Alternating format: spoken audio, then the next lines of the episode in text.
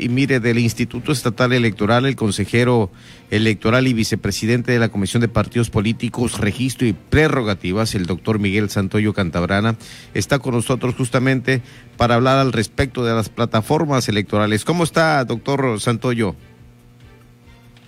Buenas noches, estimado Pedro. Agradezco el espacio que se concede al Instituto Estatal Electoral de Baja California Sur para dirigirnos a las ciudadanas y ciudadanos en el marco del proceso local electoral 2020-2021. Inicialmente, gracias, buenas noches, eh, consejero. ¿Qué son las plataformas electorales? Claro que sí, Pedro.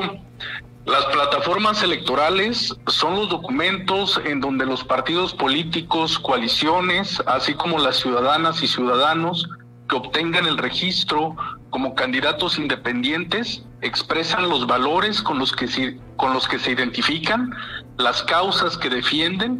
Asimismo, las plataformas electorales constituyen un diagnóstico preliminar de la problemática social y las propuestas con las que aspiran a atender la misma eh, en caso de llegar al poder público. Por otra parte, las plataformas electorales, además de ser un requisito establecido por la ley, pueden considerarse la justificación para participar en los procesos electorales, toda vez que ahí se encuentra sentado el por qué y para qué desean las candidatas y candidatos contar con el voto de la ciudadanía. Asimismo, eh, las plataformas eh, son la parte central del debate público eh, porque se aspira precisamente que sean las ideas y no las personas las que se confronten para que la ciudadanía esté en posibilidades de emitir un voto informado y razonado. Doctor Santoyo, ustedes como instituto, ¿en qué se fijan para aprobarlas? Eh, claro que sí, Pedro. Eh, comentarte que el artículo 18 de la ley electoral del Estado de Baja, Baja California Sur confiere al Consejo General la facultad de aprobar el registro de las plataformas electorales, eh, mismas que en términos del artículo 101 del mismo ordenamiento deben presentar los partidos políticos para estar en posibilidades posteriormente de registrar candidaturas a cargos de elección popular. Las plataformas electorales deben presentarse para su registro ante el Consejo General dentro de los 15 días eh, el mes de enero de la elección y se expide una constancia eh, de dicho registro. Eh, por otra parte, el artículo 174 del reglamento de elecciones establece las formalidades que deben reunirse para la presentación de las plataformas electorales.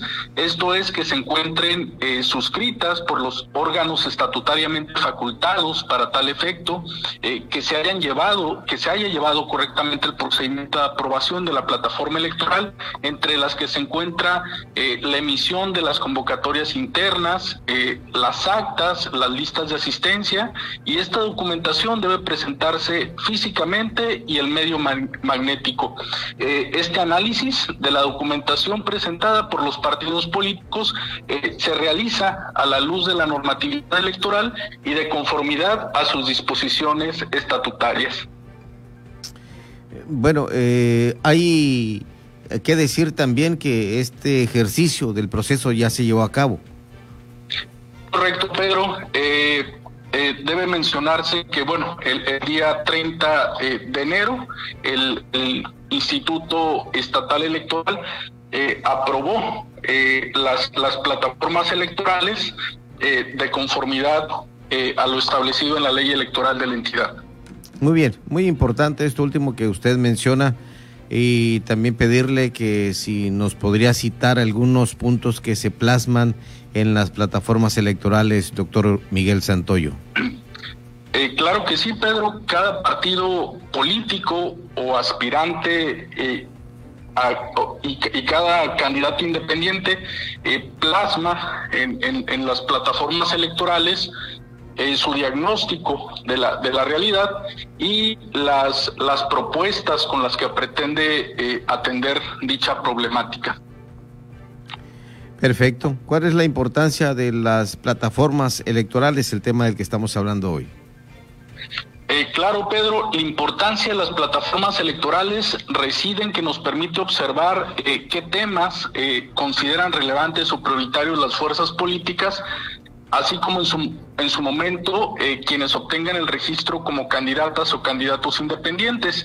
Las plataformas eh, nos hablan de las causas que respaldan, pero también de aquellas eh, que no consideran trascendentes o con las cuales no se identifican y por lo tanto no fueron asentadas en el documento. Las plataformas nos permiten tener una aproximación a la ideología de quienes la presentan en este proceso, ¿cuántas fueron las plataformas electorales que se aprobaron, doctor?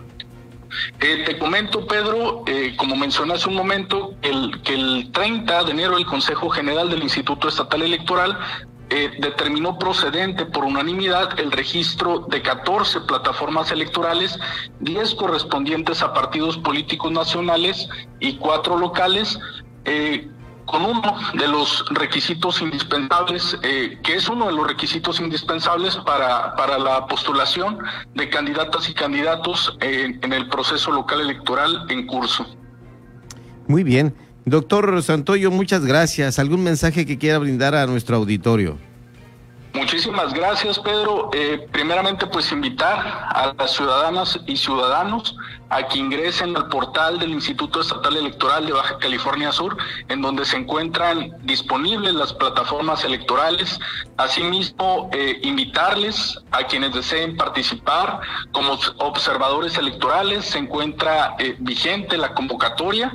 Y finalmente, agradecer a nombre del Instituto Estatal Electoral el espacio que amablemente se concede para dirigirnos a la ciudadanía subcaliforniana. Yo le agradezco mucho que esté con nosotros y seguiremos hablando al respecto de estos temas en el proceso electoral que estamos viviendo. Doctor Santoyo, Miguel Santoyo Cantabrana, muchas gracias. Muchas gracias, Pedro. Excelente noche. Igual para usted. Miguel Santoyo Cantabrana, consejero electoral y presidente de la Comisión de Partidos Políticos, Registro y Prerrogativas del Instituto Estatal Electoral. Hoy hablando, hablándonos de plataformas electorales.